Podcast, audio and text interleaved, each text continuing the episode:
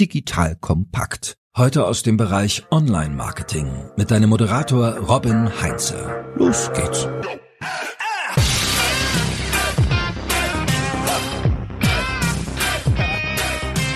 Es ging nicht darum, Geld zu verdienen. Uns ging es wirklich darum, bessere Produkte zu entwickeln, mit denen wir Rennen fahren können. Das hat Jim O'Neill gesagt, der Gründer des Herstellers von Mountainbike und Motocross-Ausrüstung. Selbst das beste Produkt braucht allerdings Marketing und muss im Wettbewerb um die Kunden bestehen. So wie O'Neill das schafft, genau das erfährst du jetzt. Liebe Hörerinnen, liebe Hörer, ich bin Robin Heinze, Mitgründer und Geschäftsführer der Online-Marketing-Agentur Morefire und bei mir ist heute Jürgen Schäffler. Jürgen ist Head of Sales und Marketing bei O'Neill. Jürgen, schön, dass du da bist. Hallo Robin, ja, freue mich sehr. Danke für die Einladung. Ja, super, dass du die Zeit nimmst. Ich habe dich hier indirekt über Spriker kennengelernt, weil der Samuel im Podcast zum Thema Customer Marketing von eurem Auftritt auch erzählt hat und von euren Customized Jerseys, wovon ich auch gerade eins trage. Da gehen wir später drauf ein. Und was ich heute ein bisschen bei dir rauskitzeln will, ist, wie ist O'Neill im Bereich Marketing aufgestellt? Wie geht ihr das ganze Thema an? Wie besteht ihr im Wettbewerb? Wie ist überhaupt der Markt bei euch aufgestellt? Also eine ganze Menge an Fragen, die ich an dich mitgebracht habe. Aber eine noch vorab. Und zwar, also mein kleiner Sohn ist Mountainbiker und O'Neill ist bei ihm so die präferierte Marke, was so Klamotten, Ausrüstung etc. angeht. So, wie war das bei dir? Warst du schon Fan von O'Neill, bevor du bei euch angefangen hast oder bist du erst dann zum Fan geworden? Wie war das? Also tatsächlich bin ich erst durch meine Arbeit bei und mit O'Neill sozusagen zum Fan geworden. Ich bin auch nicht total aus dieser Szene. Ich fahre natürlich auch zwischendurch mal gerne Mountainbike, war jetzt vor kurzem bei einem Partner von uns auf Teneriffa auch mal mit so einem Elektro-Crossbike auf der Motocross-Strecke und das Ganze macht natürlich einen Riesenspaß. Ich selbst komme eher aus dem Laufsportbereich und habe O'Neill kennen und lieben gelernt mit dem, was wir tun, gar nicht so sehr mit dem finalen physischen Produkt, sondern eher mit dem, was wir im Alltag so alles tun, wie wir Dinge ausprobieren, wie wir Dinge angehen, wie so ein kleines, mittlerweile schwäbisches Unternehmen übrigens, nicht mehr amerikanisch, wie wir Dinge angehen und wie wir auch mit Dinge uns von großen Konzernen abgucken und manche Dinge auch sehen, ja, die wir vielleicht auch ein Stück weit schneller, besser unkomplizierter können. Das hat meine Liebe zu O'Neill sozusagen hauptsächlich entfacht. Ja, sehr schön. Und da werden wir gleich ein bisschen tiefer eingehen. Und für alle, die jetzt nicht im Bereich Mountainbiken oder Motocross unterwegs sind und O'Neill vielleicht dann irgendwie nicht so wirklich zuordnen können, kannst du mal so ein paar Worte zu euch sagen? Also so,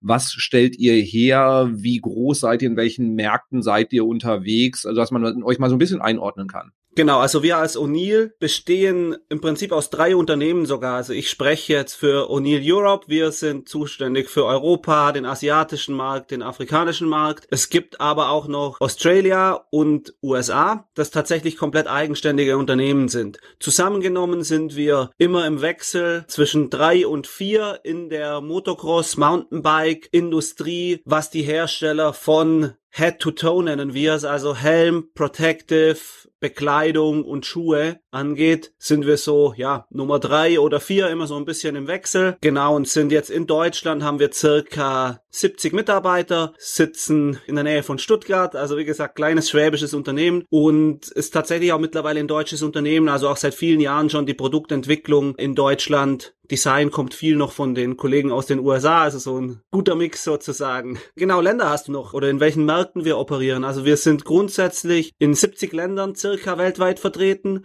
Unsere Kernmärkte sind logischerweise die Heimatmärkte der jeweiligen Organisation, sprich Deutschland, USA, und Australien. Aber insgesamt kann man sagen, Nordamerika und Europa sind so unsere stärksten Märkte. Und wir haben aber auch Distributeure in Nepal, Indonesien und auf kleinen Karibikinseln sozusagen. Also auch das gibt's alles. Sehr cool, auch diese Mischung aus so deutsch-schwäbisches Unternehmen mit amerikanischen Einschlag. Ist auch eine schöne Kombination.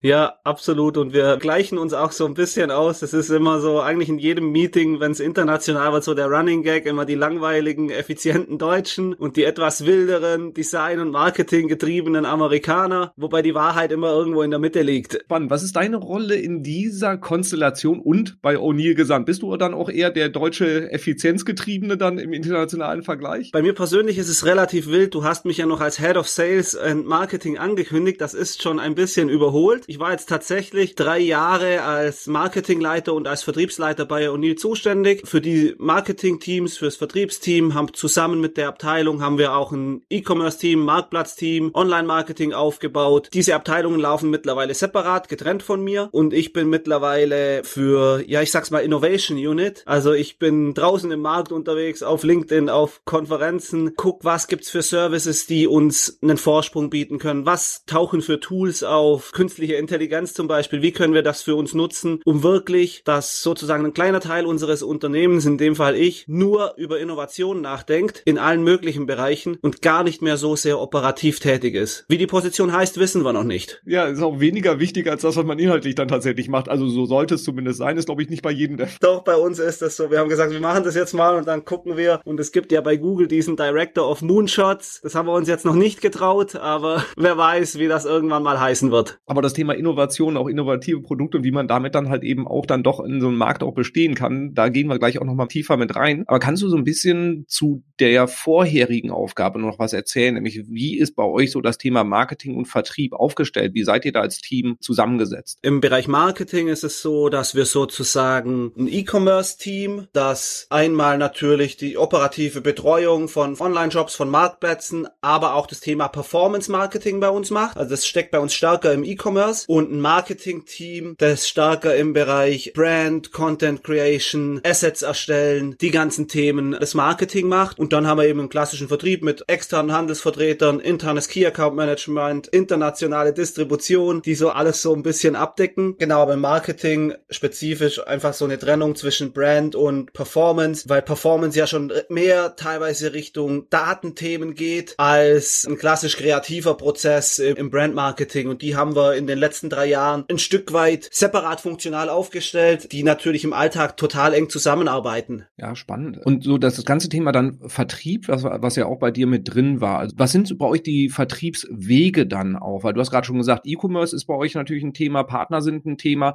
Wie verkauft ihr eure Produkte? Über alle denkbaren Wege sozusagen. Also wir haben tatsächlich klassisches Wholesale-Business ist der Hauptanteil unseres Umsatzes. Sprich, wir verkaufen klassisches Vor- oder Nachordergeschäft wie in der Fashion- und Sportbranche üblich an Händler, die kaufen über ihre Vertriebswege, ob stationär oder online, die Produkte weiter. Das ist der Löwenanteil unseres Umsatzes. Dann kommt ein zweiter großer Baustein und das ist das Distributionsgeschäft. Das heißt, da ist einfach nochmal eine Stufe dazwischen mit einem internationalen Distributeur, der dann weiterverkauft an die Händler und die dann weiterverkaufen an die Endkonsumenten. Und dann haben wir jetzt seit Anfang 2020 das Thema Direct to Consumer für uns auch gestartet, wo wir auch wieder im Prinzip beide Wege machen. Einmal über die Marktplätze und einmal über einen eigenen Shop. Genau, das sind so die Vertriebswege. Also eigentlich fast alles, was man sich vorstellen kann. Wie steht ihr so zu den Marktplätzen wie Amazon und Co? Ich glaube, dass es gar keine andere Möglichkeit gibt, als ähm, sich auch dort zu präsentieren, weil es gab früher, glaube ich, keine Diskussion, ob du als Marke im Sportbereich in der Mall of Berlin sein möchtest, weil da die Kunden sind. Das heißt, auch dort müssen wir jetzt eben im Marktplatzbereich gucken und auch wirklich draufschauen, was unsere Partner machen, dass unser Produkt bestmöglich dargestellt wird. Wir können sowieso nicht verhindern, dass unser Produkt da sichtbar ist. Wir wollen es auch gar nicht, weil es einfach die größte Zielgruppe erreicht. Wir müssen aber natürlich darauf achten, dass es für die Marke so positiv wie möglich ist. Es gibt natürlich Herausforderungen im Marktplatzbusiness, die kennen wir alle und wir können auch nicht alles kontrollieren, dürfen wir ja in Europa sowieso sowieso auch nicht. Das ist in den USA ein bisschen einfacher. Aber dort unterstützen, gucken, dass wir uns um den Content kümmern, dass wir uns um Brand und Display Advertising dort kümmern, um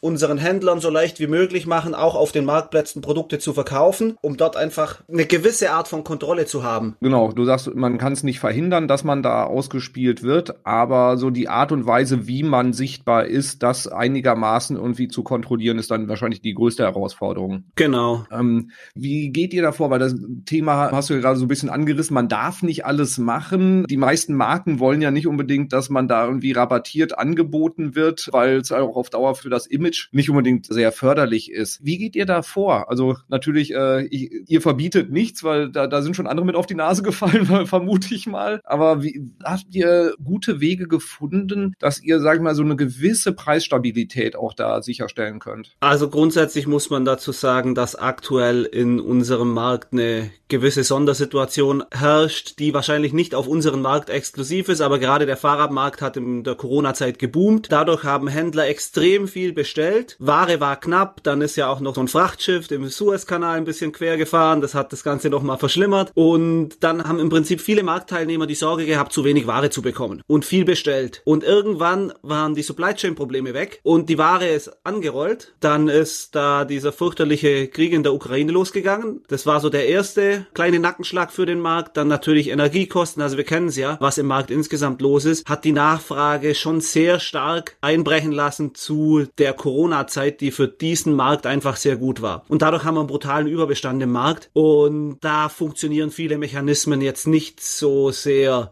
äh, um Preisstabilität herzustellen. Langfristig glaube ich, eine gute Nachfrage von Konsumenten ist das Wichtigste, um Preis stabil zu halten. Da arbeiten wir auch wieder drauf hin, aber momentan ist es wirklich im Sportartikelmarkt an sich und im Fahrradmarkt im Speziellen ist einfach eine Preisinstabilität da.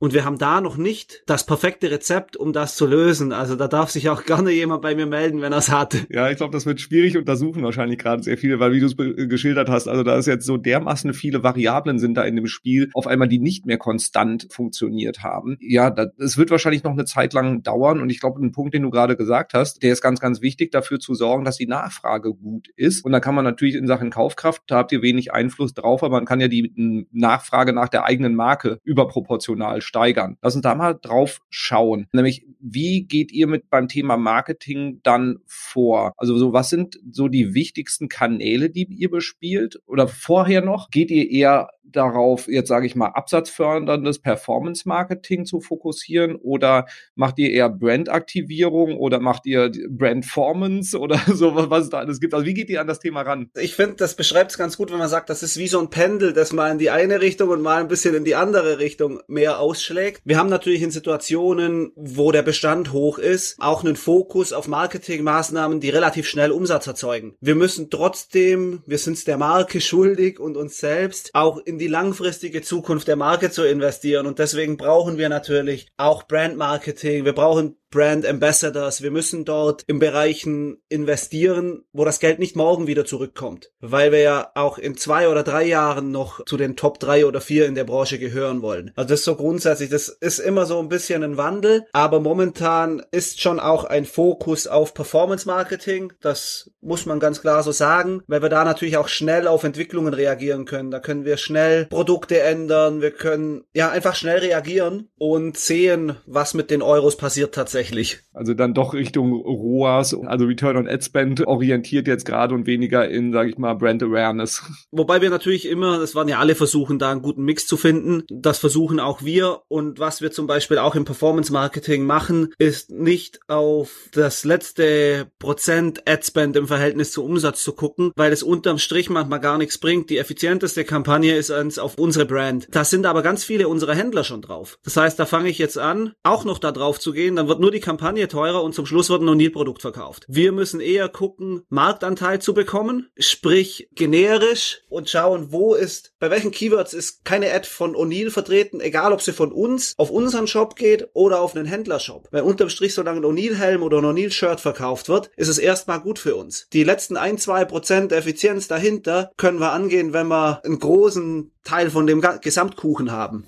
Das, das heißt, wenn eure Händler auch auf gleiche Keywords gehen, sagen wir, das sind auch eher absatzorientierte Keywords so am Ende des Kaufentscheidungsprozesses, sagt ihr dann auch, okay, dann gehen wir einen Schritt zurück, überlassen denen das Feld, weil die im Prinzip eure wichtigsten Handelspartner sind. Und klar, ihr habt natürlich per se die größte Marge auf eure Produkte, aber da sagt ihr dann, okay, dann investieren wir lieber das Geld, um in einer anderen Phase vom Kaufentscheidungsprozess, was für einen Händler vielleicht gar nicht wichtig ist, dass ihr da dann Präsenz schafft. Ja, so kann man es ausdrücken. Das ist ja ein Spannungsfeld, in dem sehr, sehr viele Hersteller sich befinden, die dann auch, wie auch ihr, so ins D2C-Geschäft mit reingegangen sind, auch direkt verkaufen, was ja immer sofort die Händler auf den Plan ruft, wenn man da anfängt, sich zu kannibalisieren. Wie läuft der Prozess bei euch da ab? Ist das sehr manuell? Arbeitet ihr da viel auch mit Automatisierung, also mit Alerts, dass ihr mitkriegt, okay, da, Achtung, wir gehen jetzt gerade auf das gleiche Keyword wie Händler. Wie handhabt ihr das? Also es ist tatsächlich schon relativ manuell. Ja, wir gucken einfach viel und es ist ja auch viel Daily Changes Changes und, und ändert sich über die Saison immer wieder. Ist schon noch sehr manuell. Ja, und klar, ist, wir versuchen alles irgendwo zu automatisieren, aber da sind wir einfach noch ein, ich sag mal, noch ein Stück weit weg und noch ein bisschen zu frisch in dem D2C-Bereich. Dem Punkt sind wir noch nicht, dass wir das alles automatisiert hinbekommen. Wahrscheinlich äh, schlagen jetzt, wenn das mehrere Toolanbieter hören, hast du gleich ein paar Nachrichten in der Inbox mit Toolvorschlägen dazu. Wie ist also das Zusammenspiel mit den Händlern? Gibt es da welche, die regelmäßig bei euch aufschlagen und sagen so, hier, hört mal auf damit oder wie ist da so der Dialog? Also tatsächlich haben wir relativ wenig Diskussionen mit dem Handel, weil wir auch eine der Marken waren, die relativ spät in das Thema erst eingestiegen ist. Also viele Marken machen das ja schon ewig und auch viel aggressiver als wir. Natürlich 100% Happiness werden wir da nie erreichen, aber wir haben doch viel Verständnis und wir sehen einfach auch bei Partnern, dass die schon auch zu schätzen wissen, dass wir auch Marketing für die Händler machen. Wir haben auch schon Google-Kooperationen mit Handelspartnern zusammen gemacht. Wir haben auch schon auf Marktplätzen Sponsored Brand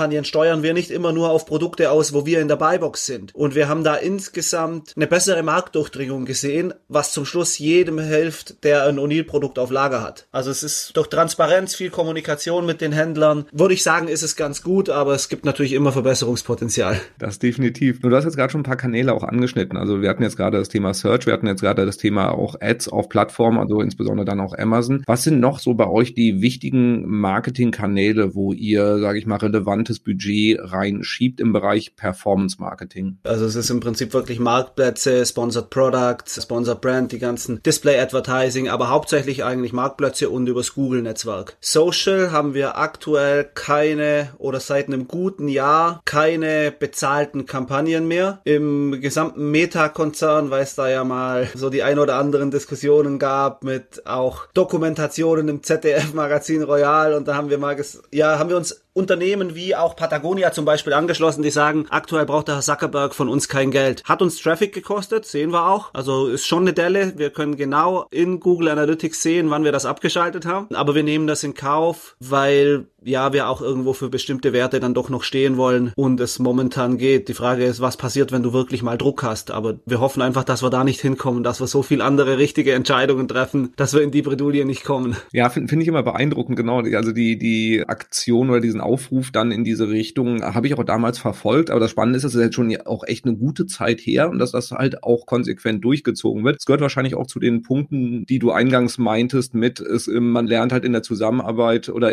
wenn man in intern ist bei O'Neill, lernt man erst das Unternehmen so richtig kennen und schätzen, weil es halt eben dann doch auch Werte und Haltung eine große Rolle spielen. Ja, absolut. Und das ist ja auch was. Alle suchen ja immer nach Purpose und den kann ich auf ganz vielen Anzeigen und auf ganz vielen Covers in irgendwelchen Runners World und sonst wo natürlich schön beschreiben. Für die Mitarbeiter intern ist es viel schöner, wenn es wirklich gelebt wird. Ja, ich hatte irgendwann auch das Zitat als Podcast-Intro genommen, so Werte sind nur dann Werte, wenn du auch sie einhältst, wenn es schwierig ist, weil ansonsten ansonsten sind es Hobbys, nur so sinngemäß. Und das ist es genau, weil Meta-Ads abzuschalten, das tut weh, also aus E-Commerce-Perspektive, weil du kannst da ja schon sehr gut targetieren und kannst auch eigentlich sehr gut Deckungsbeitrag produzieren und das dann jetzt auch über so einen langen Zeitraum einfach zu sagen, so, wir gucken mal, dass wir es auch anders hinkriegen, finde ich sehr konsequent und äh, ja, mutig und beeindruckend. Was für uns natürlich angenehm war, ist, dass wir es relativ früh auf unserer Direct-to-Consumer-Reise gemacht haben. Das heißt, wir waren noch nicht auf so einem ultra hohen Niveau, dann fällt die Entscheidung leichter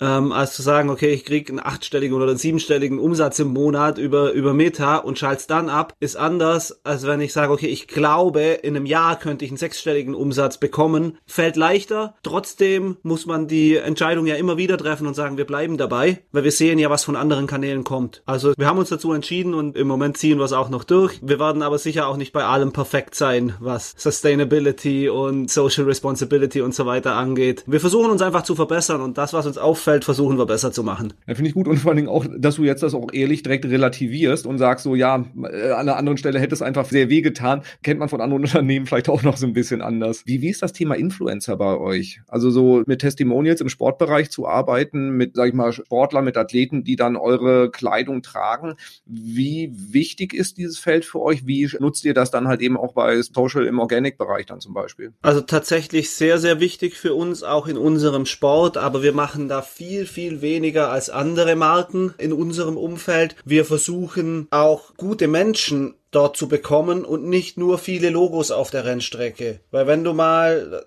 keine Ahnung, gehst mal mit deinem Sohn zu einem Downhill-Weltcup und zählst dann alle Logos auf, die du danach gesehen hast. Was bleibt dem noch im Kopf? Unterm Strich bleiben natürlich die Menschen im Kopf, die dann auch noch Stories zu erzählen haben, die dann auch auf Social, das ist dann sozusagen die Brücke, auch noch eine Relevanz haben. Äh, die Amerikaner sagen immer, it's a, it's a great rider and a handsome guy. Das ist immer so ein bisschen wichtig auch. Und wir glauben, punktuell in den Märkten ein, zwei, drei richtig gute zu haben und das dann über unsere Kanäle zu transportieren, ist für uns, auch was in unserem Budgetrahmen möglich ist, glaube ich, das Richtige. Weil so, so ganz krass dieses Win on Sunday, Sell on Monday sehen wir nicht mehr so ganz krass. Das ist eher so ein Grundrauschen erzeugen, in der relevanten Zielgruppe sichtbar zu sein. Wie habt, wo ist das bei euch aufgehangen, das Thema? Liegt das dann im Marketing? Liegt das irgendwie im Bereich Sponsoring? Wie steuert ihr das? Liegt im Brand Marketing, ja, also im Marketing ganz klassisch. Ja, also es gibt einen separaten Mitarbeiter, der sich darum kümmert, der dann auch zwischendurch auf den größeren Rennen ist, sich auch ein bisschen um die Athleten kümmert, auch mal zwischendurch checkt, ob wirklich auch Vereinbarungen eingehalten werden, wobei in der Regel passt das. Aber wir haben einen Mitarbeiter im Marketing, der dafür zuständig ist, ja. Wie ist das bei euch gewichtet von Motocross und Mountainbike, von der Kategorisierung her, beziehungsweise halt eben von der Relevanz und was die Reichweite dann da angeht? Umsatz 50-50 ungefähr. Die letzten zwei Jahre war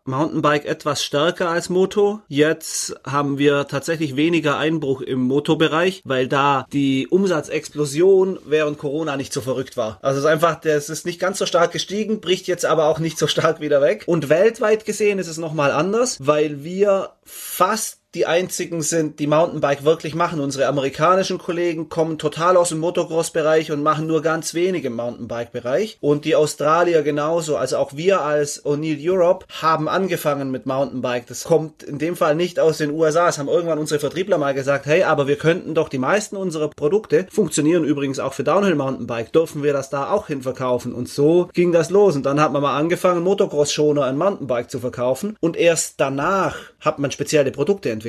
Also so, so war diese Journey. Und du, du hast auch gerade schon das Thema Events angesprochen. Ich meine, Events ist ja dann auch eher Upper Funnel, also eher für Thema Brand und Sichtbarkeit gedacht. Spielt das etatmäßig auch eine große Rolle bei euch im Budget oder wie ist das einzusortieren? Stand heute nein, morgen wahrscheinlich wieder. Wir glauben tatsächlich an das Thema Live-Kommunikation an sich. Wir sehen auch Unternehmen, die das gut machen, die haben auch volle Stände und die machen auch was draus aus diesen Eventauftritten. Bei uns ist das über die Corona-Pandemie etwas eingeschlafen und wir haben uns danach noch nicht so richtig rangetraut in 22. Wir haben jetzt aber wieder für das kommende Jahr Events geplant, stärker Endkonsumenten Events als tatsächlich Trade Shows. Da sehen wir in unserer Branche ja einfach einen, einen starken Rückgang, beziehungsweise in der Fahrradbranche gehen die Trade Shows extrem Richtung Urban Mobility und nicht mehr so tief in unsere Nische. Also das heißt, dass das ganze Thema, sag ich mal, Offline-Kommunikation in Form von Events dann auf den Endkonsumenten ausgerichtet und nicht auf die Händler, weil die einfach darüber auch nicht mehr gut zu erreichen sind dann. Genau, das, die wollen sowieso, dass du dann eh vorbeikommst. Also die wollen dich dann mit Kollektion im Laden sehen und dann ist einfach so so ein, ja, ich sage jetzt mal ein Eurobike-Stand oder ein Stand auf einer Intermod ist dann doch relativ viel Invest für nur sehen und gesehen werden. Das sparen wir uns ein Stück weit. Thema Sparen hängt ja auch damit zusammen, wie man den Erfolg messen kann. So dieses Investment in die Events, wenn ihr halt eben da größere B2C-Events da sponsort, da in die Sichtbarkeit investiert, wie bewertet ihr da den Erfolg? Was sind da so für euch Kennzahlen, an die ihr euch dann in der Nachbetrachtung anschaut oder halt eben auch im Vorfeld, die dazu führen, dass überhaupt ein Go gibt für so ein Event? Das ist eine sehr gute Frage. Wir haben viele Ideen, aber noch nicht die finale Lösung, weil das ja bei uns jetzt im Frühjahr erst so richtig wieder losgeht. Was wir jetzt zum Beispiel aus einem anderen Bereich gesehen haben, wir hatten einen Downhill Mountainbiker, der jetzt mittlerweile nicht mehr bei uns ist, der Greg Minar, und der ist im Alter von 39 Jahren, glaube ich, das vierte Mal Downhill Weltmeister geworden. Also es ist so wie aus dem Skisport Marcel Hirscher ungefähr, so kann man sich das vorstellen. Und mit diesem WM-Titel hatten wir sofort einen brutalen Schub auf Views auf unsere Website. Wir versuchen natürlich über Eventaktivierungen im Vorfeld, wie es wahrscheinlich viele oder alle machen, Menschen an einen Messestand, einen, einen Eventstand zu bekommen, dort mit denen zu interagieren und im Idealfall im Nachgang nochmal kommunizieren zu können über Daten, die sie uns dann eben geben oder nicht. Aber wie gut wir das hinbekommen, wird sich erst noch zeigen. Also das heißt, die Performance-Beurteilung, das Problem löst ihr dann nach der Veranstaltung. Genau, also wir werden uns natürlich Ziele stecken, sei es jetzt Adressen sammeln, gibt es Events, wo wirklich ein, ein Verkaufsevent gedacht ist, dann ist es relativ einfach. Oder ist es wirklich erstmal den Kundenstamm zu füllen, Menschen auf uns aufmerksam zu machen. Du kennst ja die ganzen Spiele mit Giveaways, mit Gewinnspielen, mit Meet and Greets, mit Athleten und Registrierung. Wir wollen aber auch keine Marke sein, die fünf E-Mail-Newsletter in der Woche schickt und dann alle wieder abspringen oder keinen Bock mehr drauf haben. Und du hast gerade auch die Situation geschildert. So, ihr habt dann auf einmal einen Athleten, der eben dann jetzt Weltmeister wird. Das zieht große Kreise. Ich habe das auch damals hatte der Mario Konrad und Jan Frodeno hatten das von Ryzen erzählt, die halt eben auch Jan Frodeno hatte dann den Ironman auf Hawaii gewonnen und dann rennen die Leute denen die Hütte ein. Wie dynamisch ist das Umfeld bei euch? Oder könnt ihr eigentlich abgesehen, sage ich jetzt mal von so externen Effekten jetzt von, von gesamtwirtschaftlicher Natur? Oder ist der Markt ansonsten relativ gut planbar oder müsst, müsst ihr da schon doch auch sehr agil unterwegs sein, was eure Marketingplanung angeht? Also der Markt an sich war lange Zeit gut planbar. Jetzt hatten wir einfach, also jetzt haben wir das dritte Jahr in Folge, wo wir unsere Pläne ständig anpassen müssen. Die zwei Jahre zuvor, weil wir immer mehr verkauft haben, als wir geplant hatten. Da war die Herausforderung hauptsächlich Ware zu beschaffen. Und jetzt ist es halt wirklich sehr, sehr punktuell. Also ich sage jetzt mal Road, Motorrad, Straßenmotorrad, wo ist gar nicht so eine riesen Wellenbewegung drin. Im Mountainbike-Bereich sehen wir in manchen Produktkategorien, die ich nicht unbedingt brauche, einen sehr starken Einbruch. Ich sage jetzt mal Schuhe. Das ist nicht das erste Produkt, was ich zum Fahrradfahren kaufe. Ich brauche ein Fahrrad, ich brauche vielleicht gute Handschuhe, ich brauche eine Brille, einen Helm. Bekleidung ja, kann ich theoretisch, das sollte man jetzt so nicht sagen, aber kann ich theoretisch einfach Funktionsbekleidung nehmen. Die ist nicht perfekt, aber funktioniert. Und das ist ja auch die Realität, wenn du draußen auf den Radwegen oder auf den Trails oder in den Bergen guckst, was haben die Leute ja, einen guten Helm haben sie alle, macht Sinn. Aber sieht man vielleicht nicht auch mal einen Laufschuh, sieht man vielleicht nicht mal einen Skateschuh auf einem Fahrrad. Und da müssen wir natürlich reagieren. Und um auf die Frage zurückzukommen, wir lesen relativ viel Daten aus, eben aus Marktplätzen, Suchvolumen, gucken, wie entwickelt sich das Ganze und versuchen auch ein bisschen antizyklisch zu handeln. Aber manchmal muss man halt auch Dinge aussitzen. Genau, das hat unser CEO mir gestern noch auf den Weg mitgegeben, als ich ihm so Tragenkatalog so ein bisschen gezeigt habe. Was macht ihr denn in der aktuellen Marktsituation? Dann hat er gesagt, aussitzen. Ist natürlich nicht die ganze Wahrheit, aber ja. Ich glaube, völlig inaktiv seid ihr jetzt nicht gerade, so nehme ich euch zumindest nicht wahr. Aber ja, tatsächlich muss man vielleicht auch nicht auf alles reagieren. Das ist auch eine sehr schöne, gemütliche Haltung dann auch darauf. Aber es führt mich halt eben dann zu dem Punkt, du hast auch gerade so ein bisschen angerissen. Wir haben es bei unseren Kunden jetzt auch Ende letzten Jahres bei der Jahresplanung gesehen. Wir hatten oft sonst auch Budgets, die relativ zu 80, 90 Prozent für das ganze Jahr schon durchgeplant waren, erlebt. Und das ist jetzt deutlich mehr Richtung auch zum Beispiel quartalsweise Planung gegangen. Also sagen, so, wir planen jetzt mal die nächsten drei Monate und ja, stolpern dann so ein bisschen vorwärts mal ganz plump gesagt, weil man einfach nicht weiß, wie der Markt reagiert. Wie geht ihr damit um? Ja, das ist ein Thema, was mich aktuell sehr glücklich macht, sage ich mal, dass wir das als Organisation in den letzten drei Jahren gelernt haben, dass es nicht so viel Sinn macht, am 1.1. zu sagen, wir geben eine halbe Million für Marketing bis zum 31.12. aus und dann haben wir Performance-Kampagnen, die einfach gut laufen, die Nachfrage ist viel höher und dann ist das Geld weg und dann hören wir auf. Das haben wir tatsächlich gelernt, dort sehr flexibel zu sein und wir machen jetzt auch nicht wirklich eine Quartalsplanung. Wir haben natürlich einen Budgetrahmen, aber im Performance-Marketing-Bereich gucken wir vor allem die KPIs an und wenn die Kampagnen gut funktionieren, das habe ich ganz am Anfang, als ich das Thema übernommen habe bei O'Neill mal gesagt, dann ist im Prinzip das Budget unlimitiert. Für eine Kampagne, die Profit abwirft, ist das Budget unlimitiert. Weil wenn ich dir heute sage, kauf Microsoft Aktien, ich, du weißt hundertprozentig, die steigt jeden Tag um ein Prozent, wie auch immer, dann nimmst du auch alles, was du hast, wenn es garantiert ist. Wir haben auch immer wieder die Situation gehabt, insbesondere Social Ads und Google Ads und halt auch auf Amazon Ads, wenn die einen guten Deckungsbeitrag abwerfen, dann limitierst du deinen eigenen Gewinn einfach nur, wenn du sie abschaltest. Ja, sofon's, das habe ich lernen müssen, mit Liquidität und so weiter auch noch passt, weil das nicht die einzigen Kosten im Unternehmen sind. Das musste ich lernen, weil es kann ja sein, dass das Geld gerade für eine große Warenlieferung ausgegeben wird und einfach nicht auf dem Konto ist. Also betriebswirtschaftlich könnte das so sein. Deswegen spielt manchmal Liquidität gegen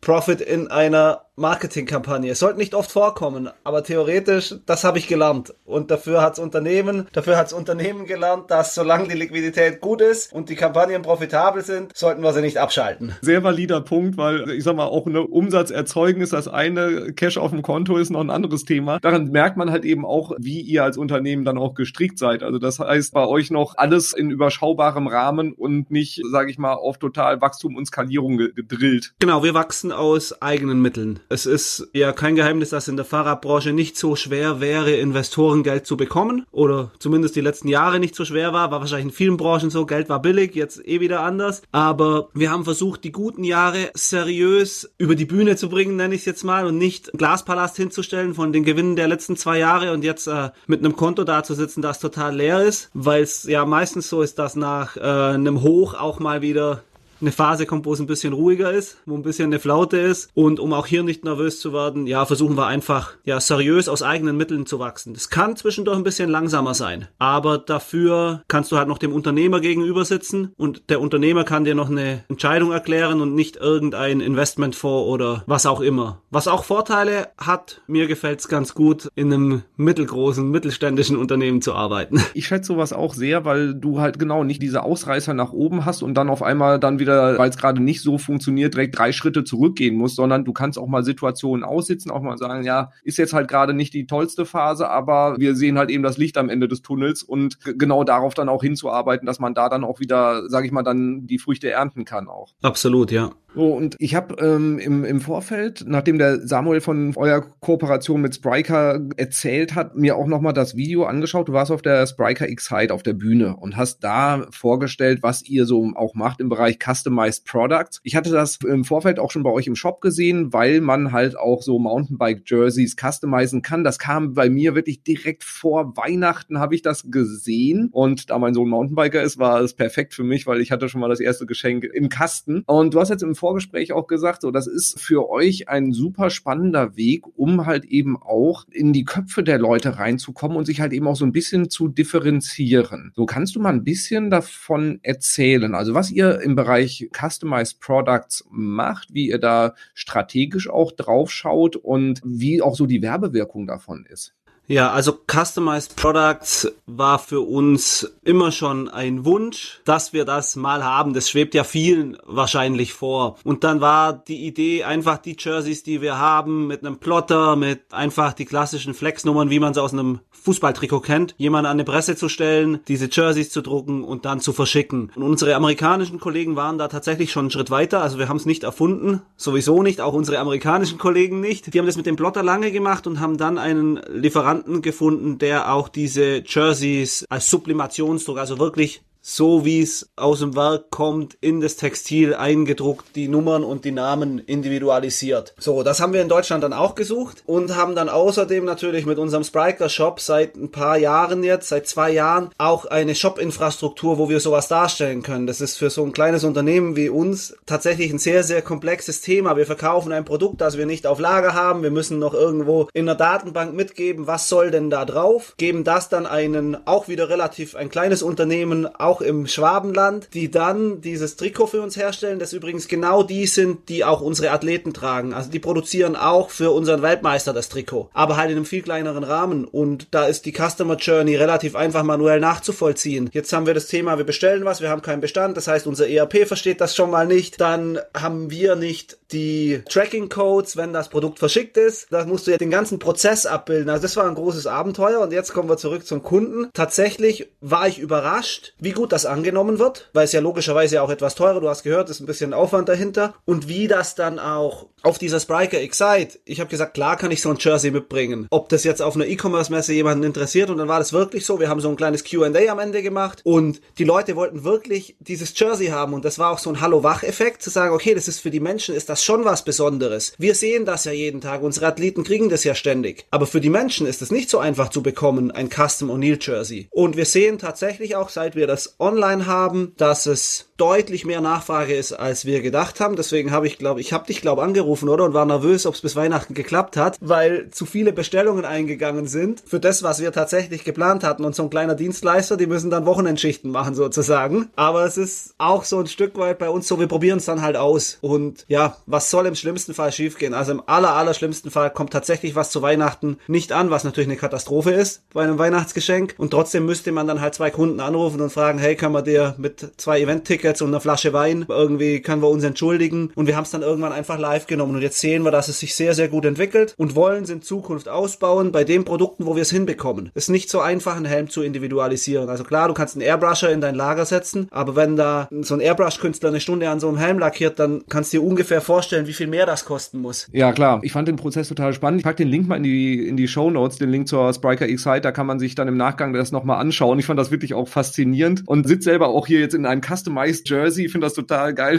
Also ich feiere das auch total ab. Du meintest auch so, ja, für uns ist das halt irgendwie so total normal. Aber tatsächlich so für den normalen Mountainbiker und Motocrosser ist das halt so alles andere als normal. Und das ist, glaube ich, ein sehr, also so nehme ich es wahr, ein schöner Effekt, mit dem man sich auch abheben kann. Könnt ihr da feststellen, ist das zur Neukundenakquisition oder sind das eher Bestandskunden, die schon mal bei euch gekauft haben, die dann darüber stolpern und das dann machen? Kannst du das einordnen, wo das angesiedelt ist? Beides. Also was wir sehr viel sehen, ist Amateur-Rennfahrer, wo wir wissen, die fahren in regionalen Meisterschaften und so weiter, die das immer halt auch bei irgendjemand, der das presst, zu Hause in der Nachbarschaft, in irgendeiner Garage in die Presse steht, äh, so gemacht haben, die finden das natürlich alle mega. Und da sehen wir schon, dass die viel jetzt diese Produkte kaufen und eben nicht mehr das Standard-Jersey und dann selbst noch arbeiten. Da ist auch ein nächster Schritt dann irgendwann zu sagen, okay, wir brauchen vielleicht irgendwann einen 3D-Konfigurator, der sagt, wie binde ich Logos ein, aber es wird halt, ist nochmal eine Stufe komplexer dann, als nur Name und Nummer mit einer Vorgabe vorgegebenen Schrift. Aber das sehen wir und wir sehen tatsächlich, tatsächlich Menschen wie dich. Ich, mir schreiben Menschen auf LinkedIn, die auch aus irgendwo Automobilzulieferindustrie auch auf dem Spriker-Event waren und schicken mir dann Bilder und könnt ihr nicht dieses Jersey auch mal als Custom machen? Das will ich unbedingt und seit ihr das habt, bin ich jeden Tag auf eurer Website und so. Also, das ist schon breit gefächert auch. Aber zumindest erregt es Aufmerksamkeit. Das ist ja schon mal gut. Positiv und nicht negative Aufmerksamkeit. Ja, ich, ich vermute, der Umsatzanteil ist noch im überschaubaren Bereich in Relation zum Kerngeschäft. Ja, ein früherer Unternehmensberater hätte gesagt Rundungsdifferenz. Aber es entwickelt sich sehr, sehr gut und wenn das sich so weiterentwickelt, wird das zukünftig auch Sinn machen und man muss mit allem klein anfangen. Und ich finde es natürlich auch einen spannenden Aspekt, weil ansonsten ist das Thema Differenzierung halt auch wirklich extrem schwer in so einem Bereich dann auch. Und so, ja, die, die Leute, die da dann, der Preis war deutlich über dem ungebrandeten ohne Namen, aber das war wirklich so, ey, ich wusste, wie steil mein Sohn geht, wenn er da seinen Namen auf dem Shirt sieht und das ist es dann auch wert.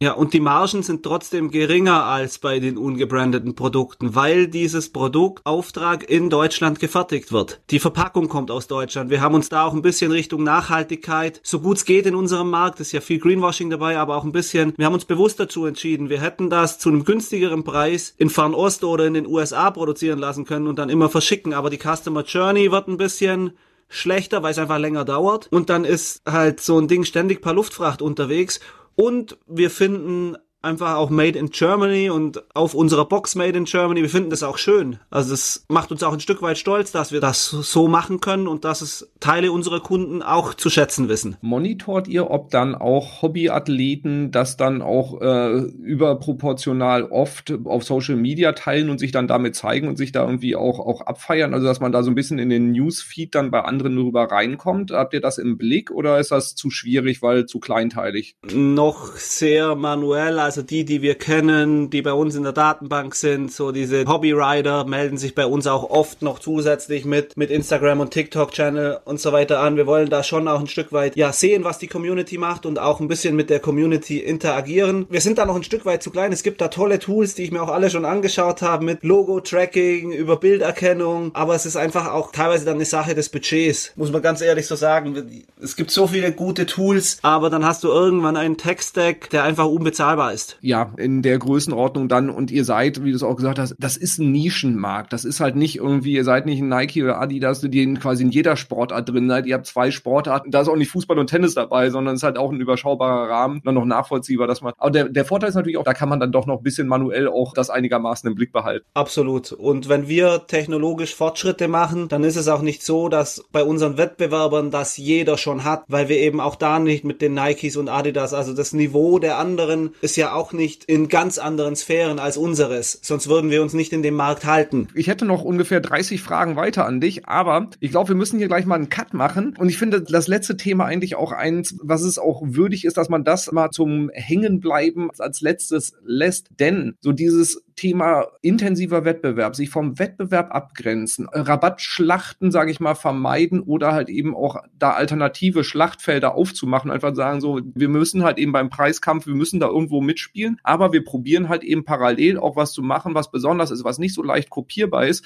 und was halt eben auch die Menschen, mit denen wir es zu tun haben, nämlich den, die Kundinnen und Kunden, was sie lieben. Und da dann individualisierte Produkte zum Beispiel zu machen, auch wenn man sagt, ja, der Unternehmensberater würde uns einen Vogel dafür zeigen, was wir da Energie reinstecken versus was der Outcome irgendwie ist. Aber ich finde, das macht eine charmante Marke, es macht eine gute Marke aus, auch solche Wege einfach mal auszuprobieren und zu gehen. Und wer weiß, wo einen das dann auch perspektivisch hinführt, wenn man merkt, man hat jetzt die Infrastruktur geschaffen und kann das Ganze dann auch noch ausweiten. Und ja, ich finde es super spannend, wie ihr da vorgeht. Schön. Vielen, vielen Dank dir für all die Insights. Ich packe den Link zu dem Spriker-Event in die Show Notes auf LinkedIn. Ich teile mal ein Foto von mir im wunderbaren O'Neill Jersey gebrandet, gecustomized, ein fantastisches Werk und sage ja, vielen Dank. Du kriegst wahrscheinlich jetzt ganz viele Tool-Anbieter, Anfragen und Angebote. Da musst du jetzt durch.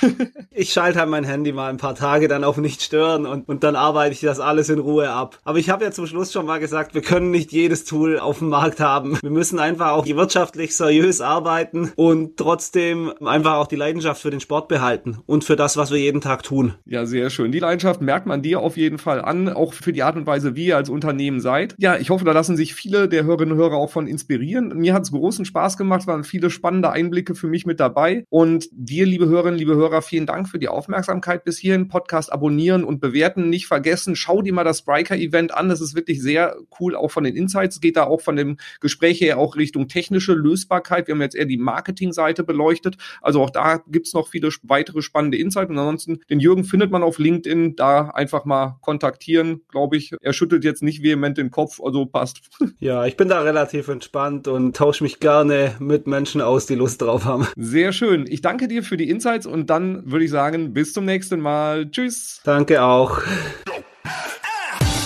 Danke fürs Zuhören beim Digital Kompakt Podcast. Du merkst, hier ziehst du massig Wissen für dich und dein Unternehmen heraus.